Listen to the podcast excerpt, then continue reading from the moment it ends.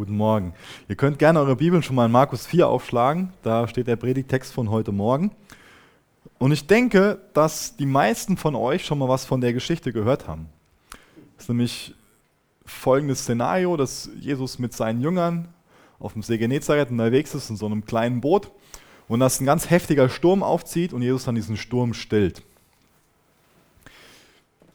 Ich habe auch so gedacht, ja, okay, da lässt sich viel draus lernen, aber das kennen wir alle schon. Und am Freitag war so ein ähnliches Thema, wo es auch viele Parallelen dazu gibt. Aber ich bin echt ermutigt, dass, dass wir immer wieder Neues aus dem Bibeltext entdecken und auch lernen können.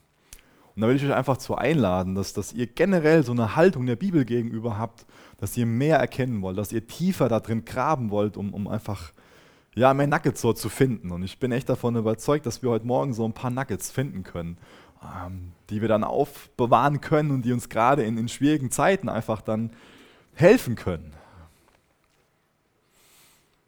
Vielleicht ist es für uns hilfreich, wenn wir uns kurz nochmal das ansehen, was vorher gewesen ist. Momentan ist so das Szenario, dass, dass Jesus in, im, im Boot ist mit seinen Jüngern, wie ich gerade schon beschrieben habe, und er gebraucht das, das Wasser so als natürliches Soundsystem und das Ufer ist für ihn wie so ein Amphitheater und er ist am Predigen.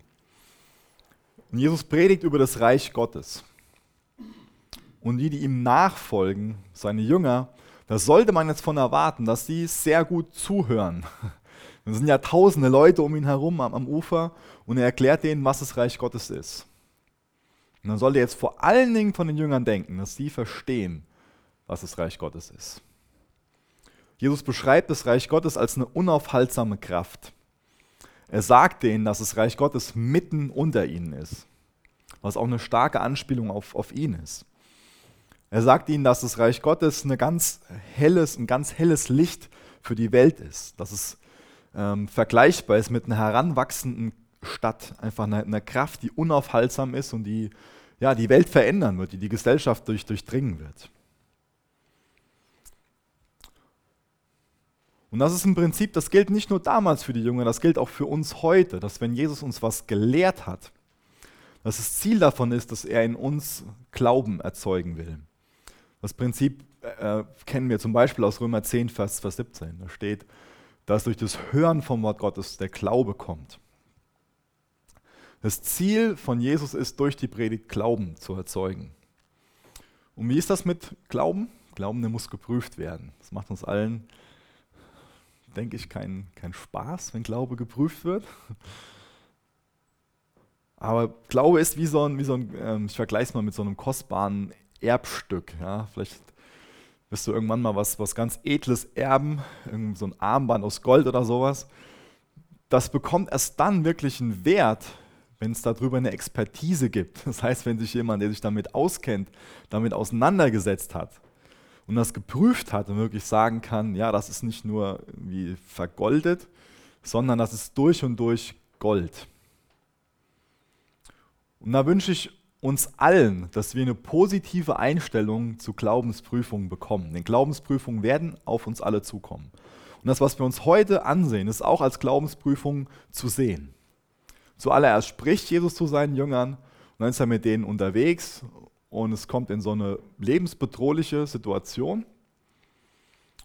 Und jetzt entscheidet sich, jetzt zeigt sich, wer wirklich Glauben hat und wer verstanden hat, was Jesus gesagt hat.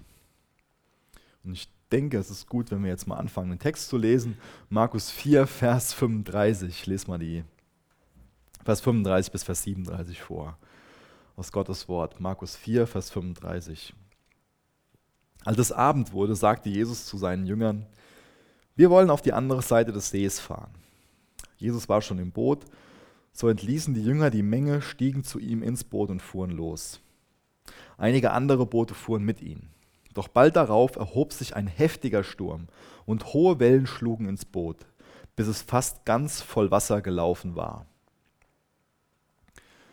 Vielleicht hilft es uns, wenn ich kurz ein paar Sachen zu dem ähm, See Genezareth. Da ist, spielt sich die, diese Handlung ab. Der See Genezareth ist ein Binnensee, der ist 212 Meter unter dem Meeresspiegel gelegen, 13 Kilometer breit circa und 21 Kilometer lang. Der ist umgeben von recht hohen Bergen. Der Berg Hermon zum Beispiel ist nicht ganz so weit weg, der ist 2814 Meter hoch. Das heißt, ihr könnt euch vorstellen, dass das dann äh, so ein Unterschied von 3000 Metern ist, also ein Höhenunterschied. Und das erklärt auch, warum da so heftige Winde aufkommen. Ja, unten Wasser, alles schön und, und, und ist halt warm und oben ist die Luft kalt und das erzeugt halt heftige Fallwinde. Und ähm, das ist heute noch so, habe ich nachgelesen, dass am, am westlichen Ufer, da gibt es wohl so ein paar kleine tolle Restaurants und der Parkplatz von den Restaurants, der ist direkt vorne am, am Ufer gelegen und da stehen Warnschilder, dass es sein kann, dass das Auto nicht mehr da steht, wenn man vom Essen wiederkommt. Wisst ihr warum? Weil das Wetter sich ganz plötzlich ändert, es riesenhohe Wellen gibt und die Wellen dann ans Ufer und die Autos mitnehmen. ähm, also ist eine Sache, das, was heute noch vorkommt. Ähm, genau. Noch eine Sache zu den, zu den Jüngern, die stammen von den zwölf Stämmen Israels ab, die vorher als Beduinen durch die Wüste gezogen sind und dann in Israel ein Zuhause gefunden haben. Und da sind jetzt ein paar dabei, das sind erfahrene Schiffer, das heißt ähm, Fischer, wollte ich eigentlich sagen. Ähm, so ist das schon mal. Das heißt, von denen sollte man so denken, okay, die rasten nicht so leicht aus, wenn mal ein paar Wellen kommen. Aber generell ist es mir wichtig, euch nochmal zu erklären, was die Juden damals und auch zum Teil heute noch so für eine Beziehung zum Meer haben. Ich persönlich liebe das Meer. Ja? Ähm, wir planen jetzt schon wieder irgendwie Urlaub zu machen und ich diskutiere jetzt schon wieder mit meiner Frau, ähm, dass ich doch so gerne ans Meer fahren will, einfach weil ich das mag. Aber die Juden haben nicht so eine äh, innige Beziehung zum, zum Meer, wie, wie ich das habe, sondern die haben eher so eine sehr kritische Beziehung zum Meer. Auch wohl heute noch, ähm, habe ich gelesen. Müsste ich jetzt mal ähm, mich mit welchen auseinandersetzen. Aber das ist doch nicht so ein ganz wichtiger Punkt, von daher wiederhole ich das mal einfach so. Ähm, mir geht es darum, euch zu erklären, warum sie so eine negative Beziehung zum, zum Meer haben. Und zwar ähm, stand oder steht für sie das Meer symbolisch für das Böse, für Chaos und auch für dämonische Mächte. Das lässt sich auch zum einen aus, aus der Bibel erklären, wenn ihr euch nochmal so an die Schöpfungsgeschichte dran erinnert. Ganz am Anfang war einfach nur Chaos da und es war einfach nur Wasser, es war einfach nur ein riesiges Meer und Chaos. Und daraus musste Gott erstmal Ordnung schaffen. Oder auch in, in Daniel, Vielleicht kennt ihr da diese Begebenheit, diese, diese Vision, die, die Daniel hat, dass diese vier, ähm, ja, diese vier Wesen aus dem, aus dem Wasser kommen. Ähm, und auch das ist symbolisch einfach dafür, dass, dass, so was, dass so eine dunkle Macht aus dem Wasser kommt. Das steht dann symbolisch für diese Weltreiche. Oder zum Beispiel in Offenbarung 21.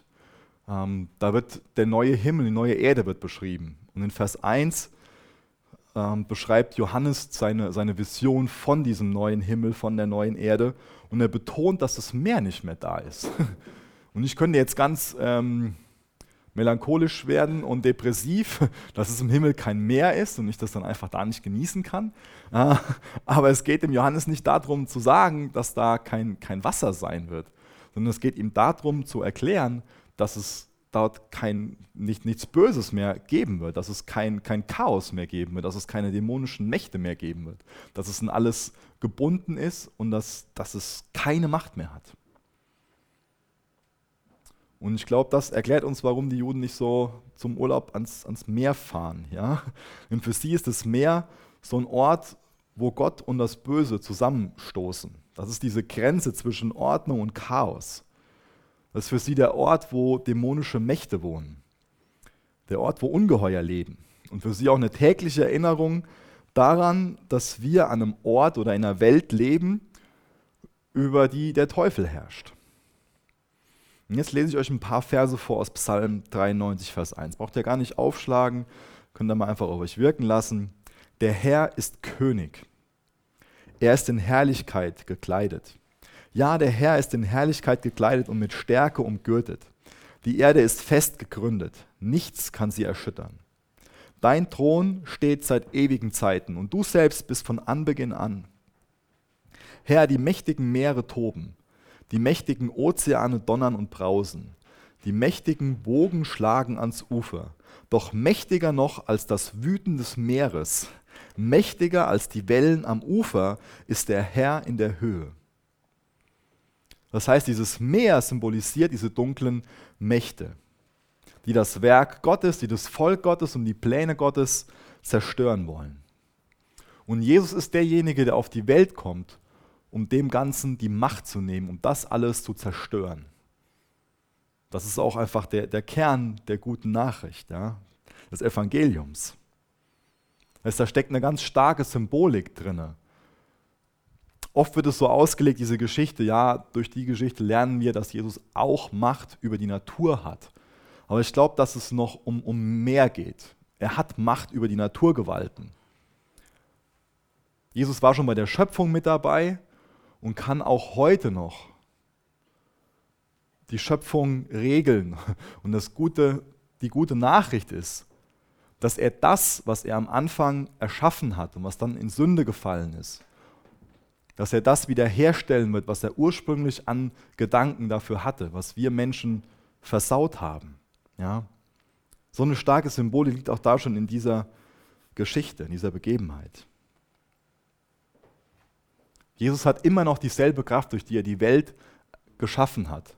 Und dem Teufel und auch uns Menschen wird es nicht gelingen, diese Pläne zu durchkreuzen, die er mit seiner Schöpfung hat. Er wird seine Schöpfung wiederherstellen.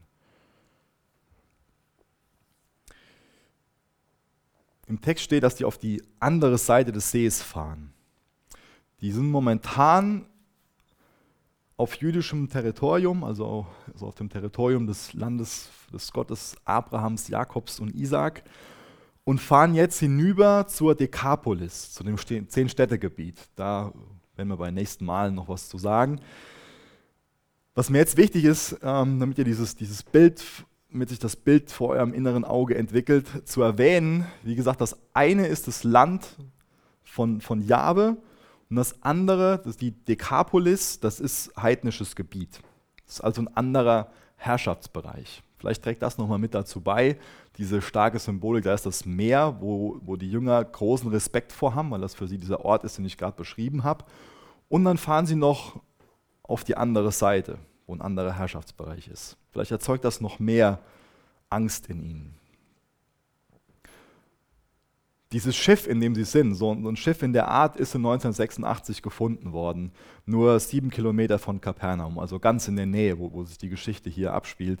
Von daher kann man davon ausgehen, dass ungefähr so von den Abmaßen dieses Boot auch gewesen ist, ähm, in dem die gerade sind. Ähm, dieses Boot, was da gefunden wurde, war acht Meter lang, zwei Meter breit und so einen guten Meter hoch. Da konnten 15 Personen rein und da war in der Mitte so ein Mast mit einem Segel dran. Und da steht das dann starker Sturm. Man könnte das auch mit Hurrikan übersetzen.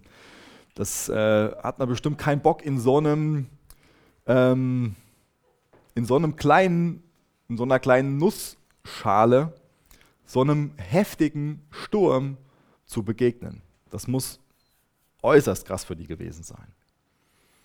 Was ich auch interessant finde, ist dieses kleine Detail, dass da auch andere Boote mit denen unterwegs gewesen sind. Warum finde ich das interessant? Weil ich glaube, dass wenn wir uns in Prüfungen befinden, und die befinden sich ja gerade in der Prüfung, oder auch wenn wir uns in der Versuchung befinden, oder auch wenn wir gefallen sind, dass wir dann oft denken, wir sind die Einzigen, denen sowas passiert. Ich bin der Einzige, der so schwach ist. Ich bin der Einzige, der so geprüft wird. Ich bin der Einzige, der so und so. Und dazu nun kurzen Gedanken aus 1. Korinther 10, Vers 13. Vergesst nicht, dass die Prüfungen, die ihr erlebt, die gleichen sind, vor denen alle Menschen stehen. Doch Gott ist treu. Doch Gott ist treu. Er wird die Prüfung nicht so stark werden lassen, dass ihr nicht mehr widerstehen könnt. Wenn ihr auf die Probe gestellt werdet, wird er euch eine Möglichkeit zeigen, trotzdem standzuhalten. Ich hoffe, dass das ermutigt dich. 1. Gründer 10, Vers 13 stand das. Vers 38 aus unserem Text. Währenddessen schlief Jesus hinten im Boot mit dem Kopf auf einem Kissen. Die Jünger rasten vollkommen aus. Und da steht drin, dass das Boot schon voll Wasser läuft. Das heißt, eigentlich können wir davon ausgehen, dass Jesus da im Wasser geschlafen hat, oder? So liest sich die Geschichte für mich. Warum ist jetzt hier Jesus am Schlafen? Weil ihm das alles egal ist? Jesus weiß, dass er im Zentrum von dem Willen von seinem Vater ist. Deswegen hat er diesen übernatürlichen Frieden, auch in so einer Situation schlafen zu können. Und ich denke, für uns ist es wichtig, dass wir wissen, dass wir im Zentrum von Gottes Willen sind. Und da müsste ich jetzt eigentlich total viel erklären, was Gottes Wille ist und so weiter. Nur eine ganz, eine ganz kurzer Hinweis nochmal.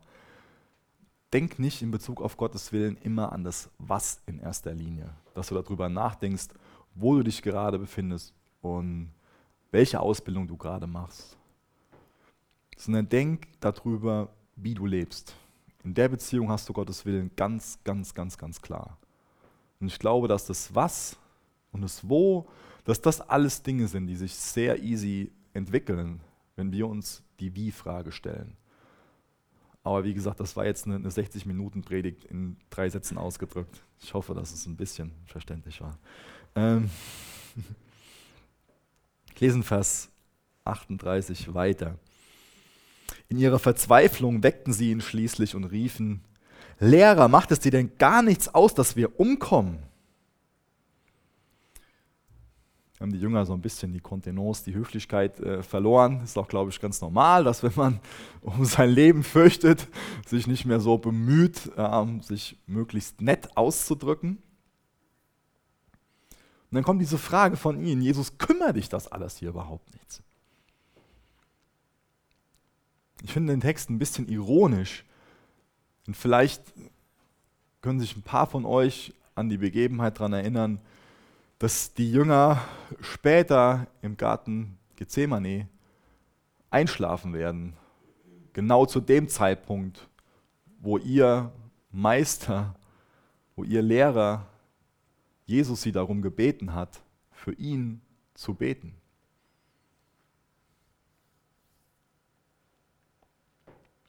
Ich lese mal Vers 39 weiter. Kommen nachher nochmal drauf zurück, auf den Vers. Jesus erwachte, bedrohte den Wind und befahl dem Wasser, schweig, sei still.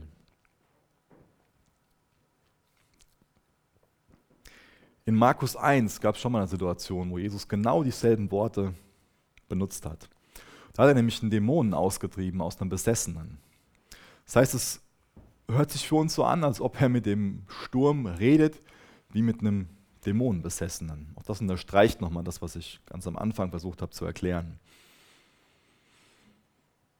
Wie reagiert Jesus hier?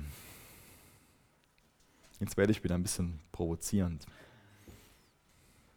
Sagt er seinen Jüngern, hey, ganz ruhig, Gott hat einen Plan. Vertrau nur auf Gott. Gott hat alles unter Kontrolle. Ist das die Reaktion? Oder geht er her und sagt, schweig, sei still. Er spricht, schweig, sei still. Und der Sturm, der heftige Sturm, geht sofort die Puste aus. Sofort ist der Sturm vorbei. Wir sehen in der Bibel, zum Beispiel beim Auszug aus Ägypten, wo die Israeliten aus der Gefangenschaft befreit worden sind, dass Naturkatastrophen von Gott kommen können. Das ist eine Art, wo Naturkatastrophen herkommen können. Aber ich denke, dass das sehr selten der Fall ist. Unsere Geschichte unterstreicht nochmal, dass Naturkatastrophen auch durch dämonische Kräfte gewirkt werden. Und ebenso wahr ist es, und ich glaube, dass das die häufigste Ursache von Naturkatastrophen ist, dass die einfach so entstehen, weil wir in der Welt nach 1. Mose 3 leben. Nach dem Sündenfall. Eine Welt, die nicht mehr Ordnung hat, sondern wo vieles Chaos ist, die unter dem Fluch der Sünde lebt. Und deswegen, weil es diese drei Gründe geben kann für Naturkatastrophen, zum Beispiel. Deswegen ist es mir so wichtig, das zu betonen, dass es oft absoluter Nonsens ist, wenn wir hergehen und sagen, Gott hat einen Plan, den kennst du nicht, den kenne ich nicht, aber so und so. Ich finde es Unsinn, so zu reden.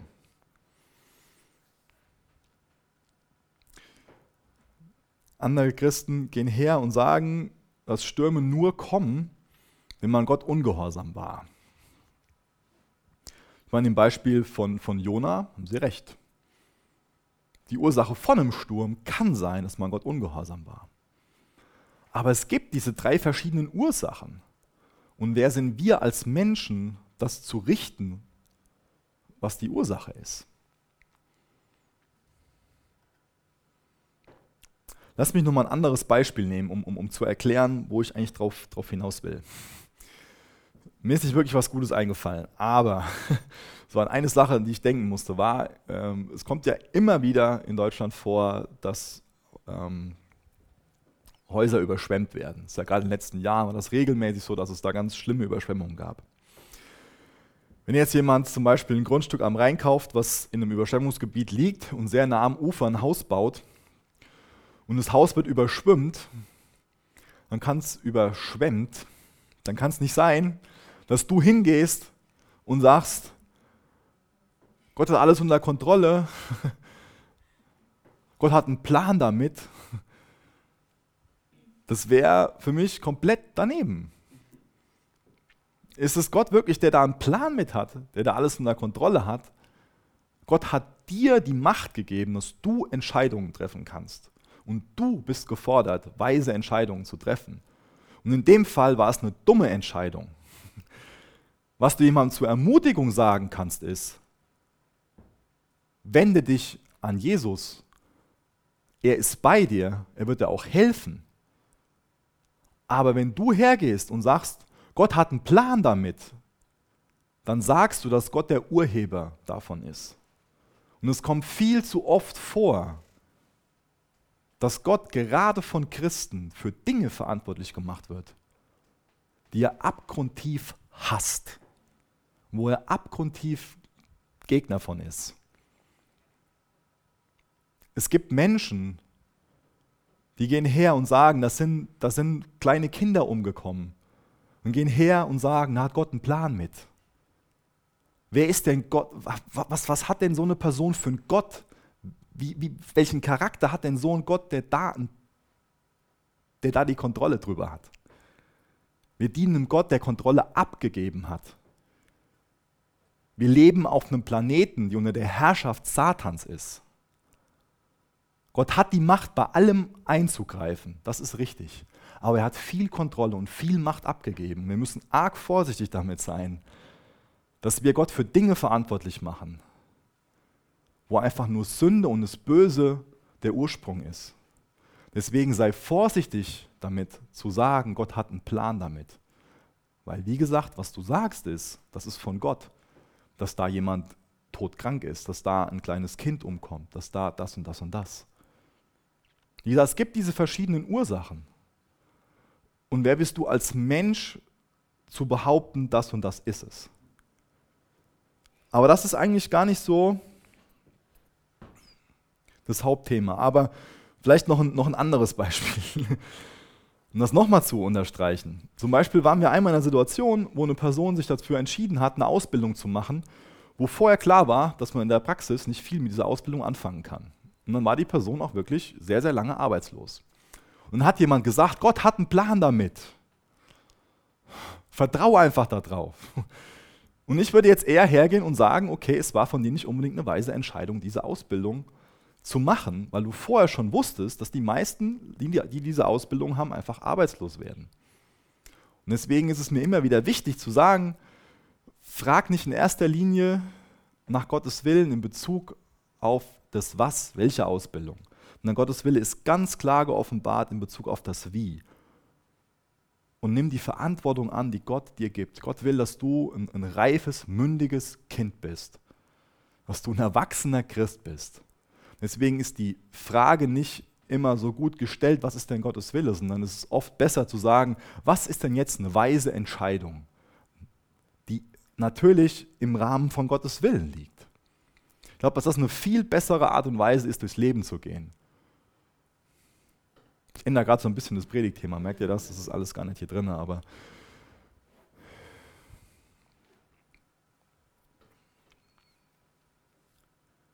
Ich glaube, dass die Frage nach Gottes Willen oft besser gestellt wird, wenn wir sagen, Gott, was ist denn eine weise Entscheidung?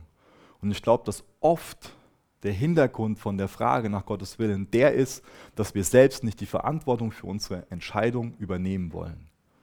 Dass wir eine Entscheidung treffen und meinen, ja Gott, ich will aber wissen, das dein Wille ist, damit wir im Nachhinein dann sagen können, wenn wir in der Situation dann versagen und wenn das schief geht, dass wir im Nachhinein dann sagen können, da habe ich ja keine Verantwortung für. Gott, Gott hat, der hat mich ja in die Situation gebracht. Der wollte ja, dass ich das und das mache. Und deswegen lass dich einladen dazu, weise Entscheidungen zu treffen und Verantwortung für die Entscheidungen zu übernehmen.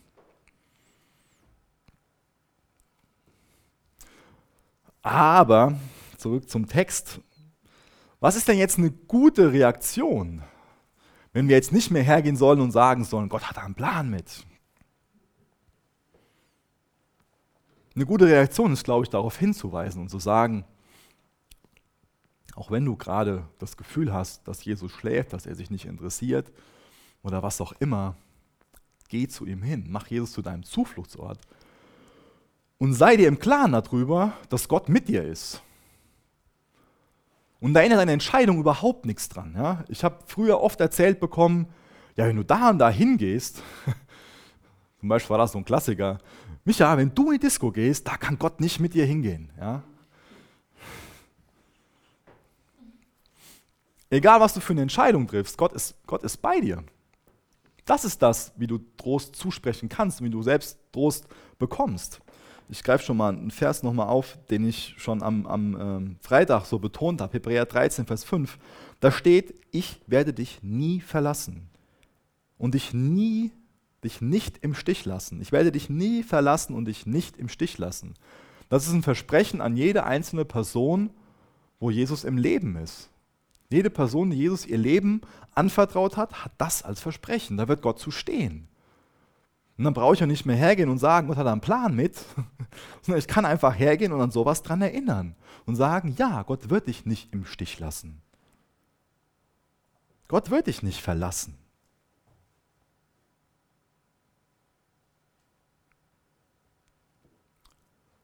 Gott ist bei dir, Gott ist mit dir.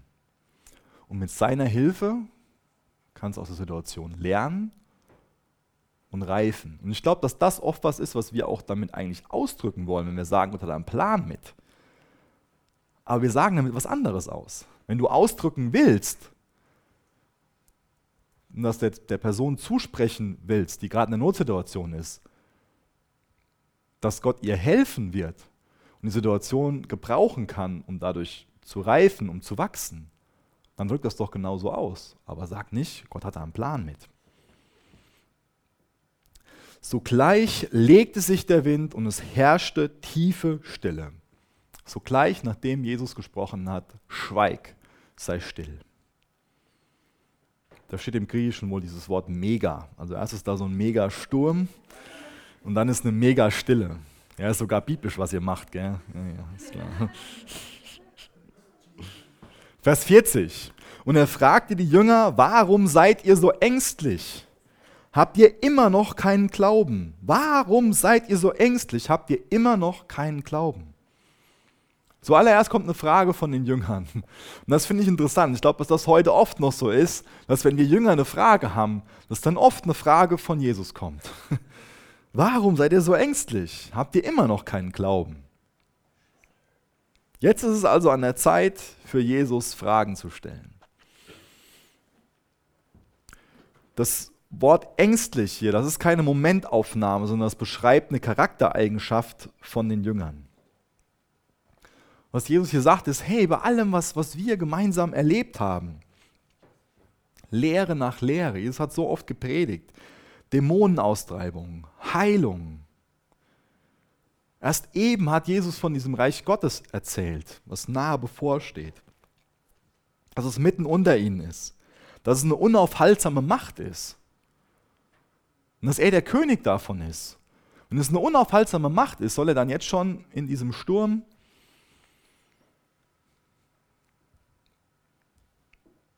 das ist eine Stunde her, dass er den Jüngern darüber was beigebracht hat.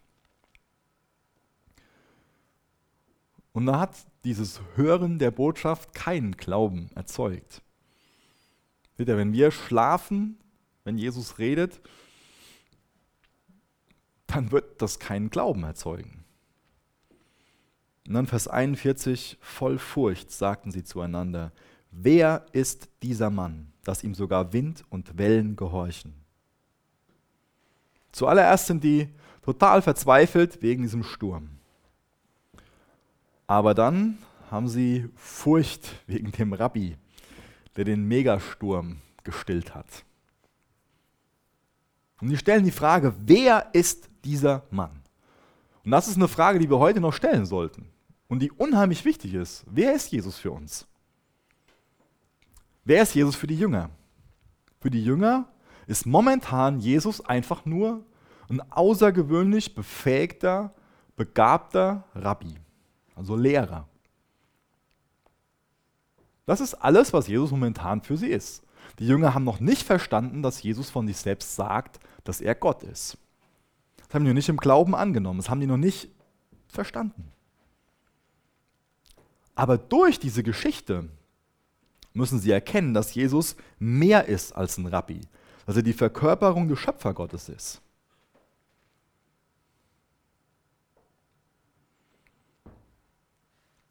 Der Schöpfer Gott ist der Einzige, der alle Macht hat, auch über die Wasser. Das ist das, was wir eben gelesen haben. Aber auch Jesus hat diese Macht. Und es wird so oft gesagt, ja, es steht ja nirgendwo in der Bibel, dass Jesus von sich gesagt hat, dass er Gott ist. Das stimmt zum einen nicht. Er hat nämlich von sich gesagt, dass er Gott ist. Aber er hat auch durch sein Verhalten gesagt, dass er Gott ist. Denn nur Gott konnte diesem Sturm befehlen. Das war nur durch diese Kraft des Schöpfergottes möglich. Das heißt, auch wenn Jesus nicht behauptet hätte mit Worten, Gott zu sein, er hat es durch seine Taten gezeigt, dass er Gott ist. Wer ist dieser Mann?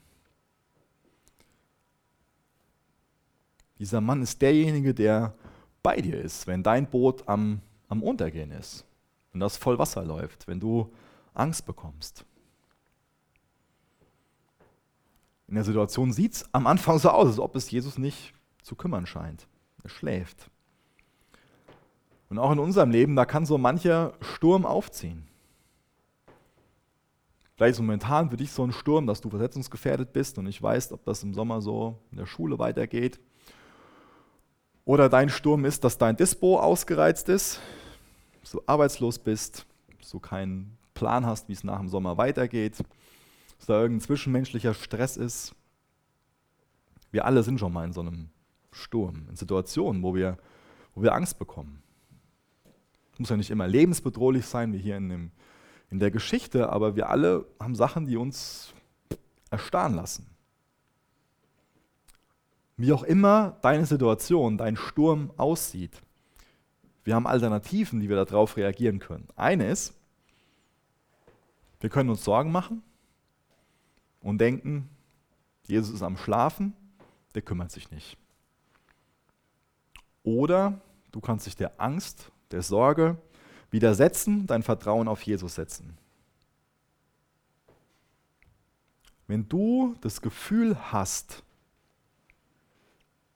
oder wenn dein Gefühl von, von Angst, Sorge und Panik bestimmt wird, dann, dann bekenn das, dann renn damit zu Jesus im Vertrauen darauf, dass er mit dir ist, dass er dir helfen wird.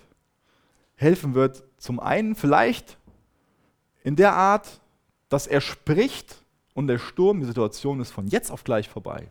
Sowas gibt's. Aber es gibt auch, dass Jesus mit uns durch den Sturm hindurchfährt. Und nach viel Geduld, nach langem Warten sind wir mit Jesus sicher am anderen Ufer angekommen. Denkt nur mal an Paulus. Paulus hat viermal Schiffbruch erlitten. Ein großer Glaubensmann. Der hat bestimmt in den Situationen, als er da in lebensbedrohlichen Situationen war, bestimmt zu Gott gebetet. Und natürlich hätte Jesus hergehen können und die gleichen Worte sprechen können. Und der Sturm wäre vorbei gewesen. Aber der Sturm war nicht vorbei und Jesus ist mit Paulus durch die Situation durchgegangen. Und Paulus hat heute eine wunderbare Lebensgeschichte, von der wir so viel lernen können. Das, was er damals getan hat, wie er mit Gott durchs Leben gegangen ist, es echot immer noch nach. Das hat heute immer noch einen Einfluss. Wisst ihr, wir sind oft darauf bedacht, dass wir ein möglichst einfaches, komplikationsloses Leben haben. Unser Gebet ist oft so, ja Gott, ich will bis zum Lebensende, will ich einfach nur auf so einem ganz geraden Pfad laufen, der so leicht bergab geht. Da darf kein Berg zwischen sein, da darf keine Komplikation sein. Und wisst ihr, was, was ein Herz hinter so einem Gebet ist? Das ist einfach nur was, was Egoistisches, Eigensinniges. Gerade im Paulusleben gab es viele Berge es gab viele Täler. Das ist ein Auf und Ab gewesen. Und Paulus hat es Gott erlaubt, so zu handeln und hat am Glauben festgehalten.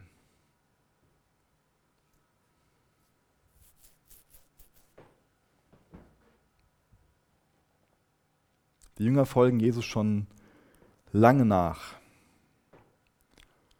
aber sie unterschätzen ihn. Genauso kann das mit uns sein, dass wir Jesus komplett unterschätzen. Dass wir seine Treue unterschätzen. Wenn du in einem Sturm bist, dann, dann weck Jesus auf. Aber sei auch nicht überrascht, wenn du dann gefragt wirst, hey, wo ist denn dein Glaube? Ganz zum Schluss will ich jetzt noch eine ganz kurze Parallele ziehen zwischen Jesus und Jona. Das ist so der letzte Punkt. Ich finde das interessant, dass es ähm, Leuten, die das Alte Testament sehr gut kennen, sofort auffällt, dass es eine starke Parallele zwischen der Geschichte und der Geschichte von, von Jona gibt. Das sind beides Propheten. Jesus und Jona sind beides Propheten, die auf dem Weg zu Heiden sind. Zum einen, Jesus ist auf dem Weg zur Dekapolis und Jona auf dem Weg nach Ninive. Beide sind in einem heftigen Sturm. Beide schlafen während dem Sturm. Beide werden durch Seemänner aufgeweckt, die fürchterlich viel Angst haben. Beide beenden den Sturm. Jesus durch seine Macht über die Schöpfung, Jona durch einen Selbstmordversuch. Ja. Jona rennt von Gottes Ruf weg und Jesus ist auf dem Weg, Gottes Ruf zu erfüllen. Jona hat ein kaltes Herz gegenüber der Not und der Ungerechtigkeit in Ninive. Jesus lässt es nicht kalt, dass da Not und Ungerechtigkeit ist. Und er ist auf dem Weg, das, das zu beenden.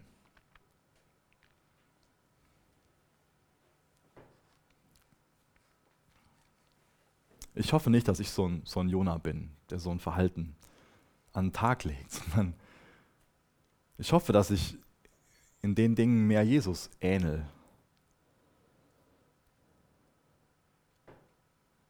Auch ich habe schon mal Unglauben, Zweifel, Angst. Aber wenn wir Jesus zu unserer Zuflucht machen, und ich weiß, dass ich es oft gesagt habe in letzter Zeit, und deswegen glaube ich, dass das echt auch was ist, woran wir erinnert werden müssen. Wenn wir Jesus zu unserem Zufluchtsort machen, dann bekommen wir Hilfe. Ob die Hilfe so aussieht, wie du es erwartest, das ist eine andere Frage. Aber wenn du zu Jesus hingehst, wenn du Jesus zu deinem Zufluchtsort machst, dann wirst du Hilfe bekommen. Dann wirst, wirst du es erleben, dass Jesus mit dir ist. Eine andere Sache, die ich noch gedacht habe, ähm, vor was müssen wir hier eigentlich am meisten Angst haben? Vor den äußerlichen Dingen, vor den, vor den Stürmen, die so von außen auf uns hereinprasseln? Oder sollten wir vielleicht mehr Angst davor haben vor den inneren Stürmen? Vor den inneren Stürmen des Unglaubens, der Untreue, der Angst. Ich glaube, dass wir das Innere mehr fürchten sollten als das Äußere. Ich lese noch mal zum Abschluss ein paar Verse vor. Zum einen, was Paulus in 2. Korinther 4, Vers 8 sagt, da schreibt er, von allen Seiten werden wir von Schwierigkeiten bedrängt, aber nicht erdrückt. Wir sind ratlos, aber wir verzweifeln nicht. Wir werden verfolgt, aber Gott lässt uns nie im Stich. Wir werden zu Boden geworfen, aber wir stehen wieder auf und machen weiter. Wir werden zu Boden geworfen, aber wir stehen wieder auf und machen weiter. Und noch ein Vers aus Zephania 3, Vers 17. Der Herr, dein starker Gott, der Retter ist bei dir. Begeistert freut er sich an dir. Vor Liebe ist er sprachlos ergriffen und jauchzt doch mit lauten Jubelrufen über dich. Jesus ist für uns unvorstellbar, dass du so über uns denkst, wie wir gerade gelesen haben, gerade wenn wir einfach davon ja, heute nochmal neu daran erinnert worden sind, dass wir oft genauso wie die Jünger sind, dass wir ängstlich sind, dass wir zweifeln. Jesus, erhalte uns den Glauben, bestärke uns darin, dass du gut bist. Jesus, danke, dass du kein Gott bist, der dich zurückgezogen hat, sondern danke, dass du ein Gott bist, der immer bei uns ist.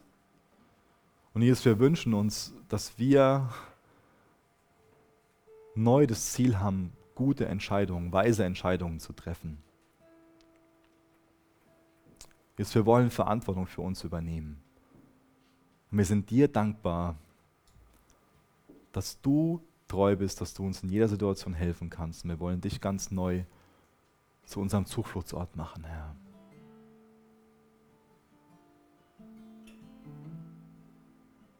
Jesus, möchte ich bitten, dass du die Zeit noch gebrauchst, wo wir dich jetzt mit Liedern anbeten und Jetzt, wenn hier Leute im Raum sind, die denken, dass du am Schlafen bist, dass du sie allein gelassen hast, dass du dich nicht kümmerst, ich möchte dich bitten, dass du denen hilfst, ganz neu zu dir zu beten und dich wach zu machen. Und ich danke dir, dass wir erleben werden, dass du uns hilfst, dass du uns durch den Sturm durchträgst, dass du uns die Kraft dazu gibst und die Ausdauer oder dass du den Sturm beendest und du weißt, was dran ist. Da vertrauen wir dir. In Jesu Namen. Amen.